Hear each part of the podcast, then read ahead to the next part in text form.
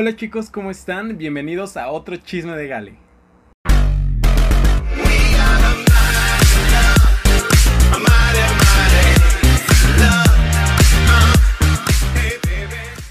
Hola, ¿cómo están? Pues yo soy José La Costa, por si no me conocían, este es mi canal y pues bienvenidos.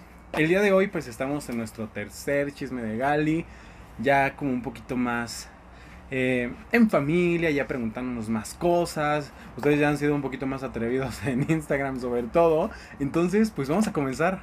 Bueno, pues me han preguntado muchísimo, sobre todo eh, de las escuelas, como ya habíamos platicado anteriormente. Ya saben que hay una lista de reproducción donde están todos esos videos. Y también, pues si no, les dejo aquí la etiqueta. Pero lo que me han preguntado últimamente es cuánto me costó mi carrera de sobrecargo. En ese momento, ya hace un ratito, cuando yo estudié, yo me acuerdo que me salió como 23 mil pesos. Fueron 23 mil pesos. Más eh, pues los trámites que en ese momento se hacían con la DGAC, ahora AFAC. Más eh, inglés, porque yo se me quedé a las clases de inglés en la escuela en la que me metí. Que ya les platiqué en el video anterior en donde estudié. Y en total sí fueron si no los 30, como entre 28 y 30 mil pesos. O sea, sí fue algo razonable. Sobre todo porque el curso duró como 3 meses y cachito. Y yo me acuerdo que sí la colegiatura sí eran como 8 mil pesos. Pues la verdad es que, pues sí es algo fuerte. Obviamente ahorita pues ya pasó el tiempo, ya puede que sea más caro. De todos modos hay más opciones de escuelas. Ustedes pueden ir viendo qué les conviene, tanto de dinero como de este del tiempo o si lo quieren estudiar desde la preparatoria, si es que tienen la edad para irlo estudiando desde ahí.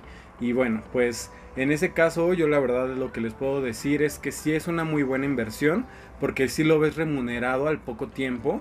Entonces, sí, obviamente pues es un gasto, ¿no? O sea, sí es algo que dices, ay, me duele el codo, pero ya entrando a volar, la verdad es que sí lo ves recuperado. Otra que me preguntaron. Esa ya tiene un ratito, pero la rescaté porque se me hizo muy chistosa. Eh, ¿Se liga mucho de sobrecargo? Ah. pues miren, en mi caso la verdad es que... Pues no, no es que yo sea un Don Juan en el avión ni nada. Pero sí me llegaron a dejar dos que tres veces algún teléfono, cosas así.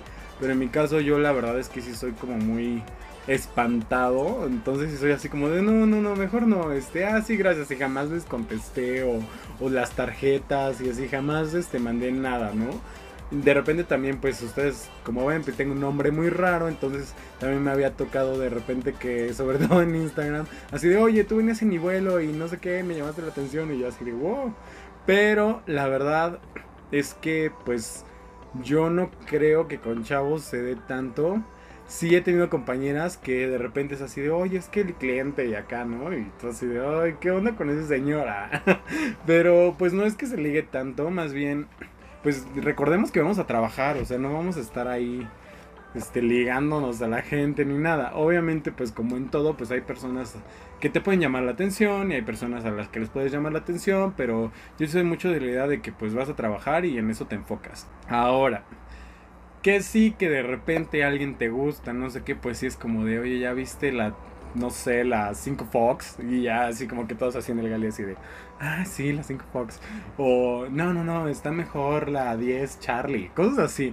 O sea, la verdad es que sí hay como esta onda entre sobrecargos donde platicas y estás ahí este, mientras haces tus labores del avión, pues no sé, armando el carrito o haciendo ciertas cosas, llenando algún formato o algo así, que si estás así como, ah, sí, sí, sí, jajaja, o en el abordaje te vas dando cuenta, porque déjenme decirles que hay unas rutas que, Dios mío, México tenemos unas bellezas increíbles. Entonces, ahí, sí hay unas, unas rutas que se, que se disfrutan bastante, pero bueno, sigamos a la otra pregunta. Dice, ¿hay sobrecargos feos? pues no sé, amigos. O sea, la verdad es que la belleza es muy relativa. O sea, y más actualmente, ¿no? Yo creo que sí hay un icono del sobrecargo y, y sobre todo de las chicas, ¿no? Por ejemplo, en el caso de Emirates, pues todas son súper guapas. En Qatar, en Etihad, todas esas aerolíneas, pues sí son prácticamente modelos, ¿no? Pero yo creo que todos somos pues guapos y guapas en diferente manera, todos tenemos un encanto y de hecho les voy a pasar un tip, de verdad esto yo lo intenté hacer como ejercicio mental, o sea, porque todos somos bien criticones, la verdad. Entonces, de repente me pasaba así como que pasaba alguien y yo decía, ay, ¿qué onda, no? Y yo dije, no, no, no, me voy a enfocar en las cosas buenas que tiene esa persona y les juro que se les quitan muchos paradigmas. Y bueno, en mi caso, yo la verdad, pues no creo que tenga compañeras feas ni compañeros feos. Yo creo que hay de todo. Hay un roto para un descosido. Y ya se me estoy ahogando. bueno, la verdad es que, pues yo creo que todos somos bellos en diferentes formas.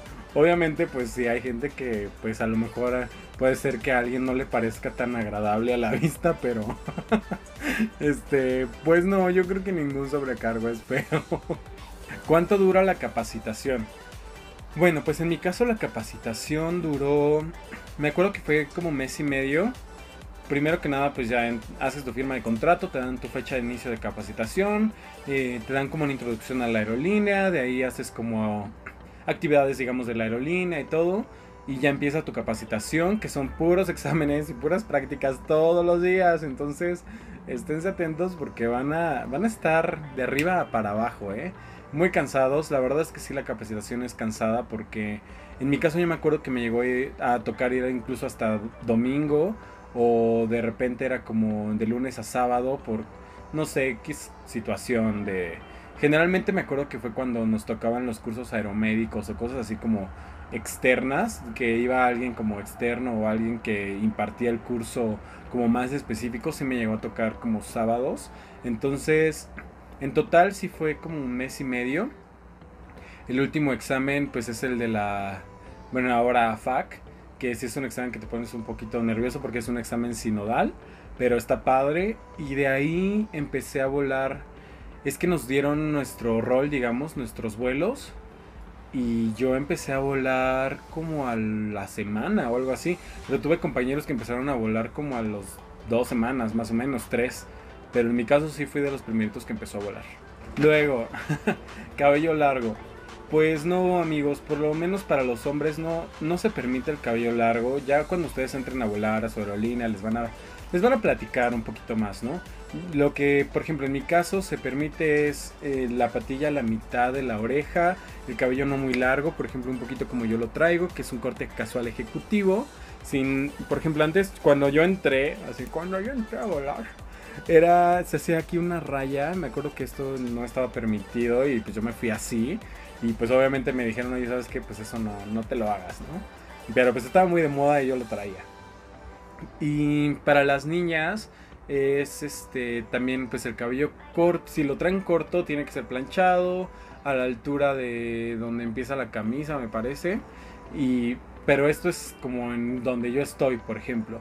Obviamente, pues niñas siempre, pues su chongo, se pueden hacer, pues mil cosas, hay como mil peinados, o sea, se lo pueden hacer hasta en trenza y todo ese show. Pero de niños, si el cabello sí tiene que ser corto, bien rasurados. Entonces, pues lo siento, todos los que sean este rockeros de corazón, pues van a tener que cortarse el cabello. Esta es otra pregunta que también me dio un poquito de risa, pero me todo surgió como en una conversación, ¿no? O sea, ya ven que yo de repente ahí les estoy este escribiendo en Instagram lo que me preguntan y de repente pues ha habido gente con la que me hago más amigo y estamos, ¿no? Chismeando y me decía, "Oye, pero ustedes cómo le hacen? ¿Viven a dieta o qué onda?" pues más que vivir a dieta, sí tratamos de llevar una vida saludable porque obviamente pues con tu examen, en primera pues tienes que hacer un examen para ser apto para volar. Obviamente tienes que estar sano y tienes que ser pues delgado, ¿no? Eh, talla eh, de acuerdo a la estatura y peso también, o sea, todo este show. Y luego, pues ya volando, la verdad es que vas a subir de peso, esto es real, sí subes de peso. En mi caso, yo cuando entré a volar, empecé a bajar muchísimo, muchísimo. O sea, yo decía, me voy a morir, o sea, ¿qué onda? Yo entré a la aerolínea pesando pues como unos 78 kilos y yo me acuerdo que bajé como a 74. O sea, ya ahorita ya obviamente pues ya estoy más repuestito, ¿no? Pero también entré pues más chico, obvio. Y de ahí subí, subí muchísimo, subí como unos 12 kilos. O sea, subí muchísimo el primer año. Y luego ya de ahí pues ya te vas como, este, recuperando. Pero obviamente sí tienes que hacer dieta, tienes que comer bien. Entonces, pues más que vivir a dieta es que sí vives saludable. O sea, yo tengo compañeros que son súper fitness, que les encanta ir al gym, que comen súper bien, que no comen nada engordante. También tengo compañeros que pues de repente pues sí comen un poquito más, pero en general pues nos cuidamos, sobre todo porque después de cierto tiempo pues ya tienes que...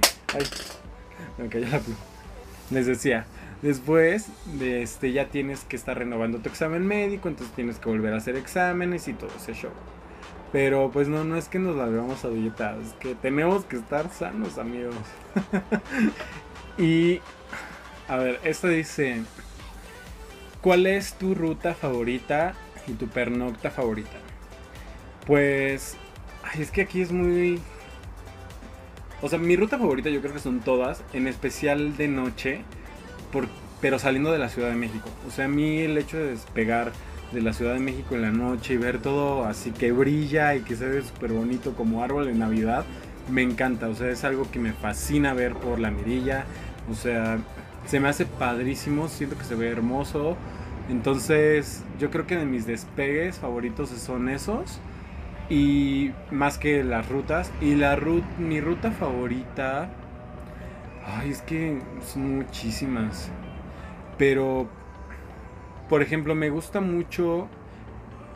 Mm, no sé por qué. No, a veces nos quedamos, a veces no. Pero me gusta mucho Huatulco.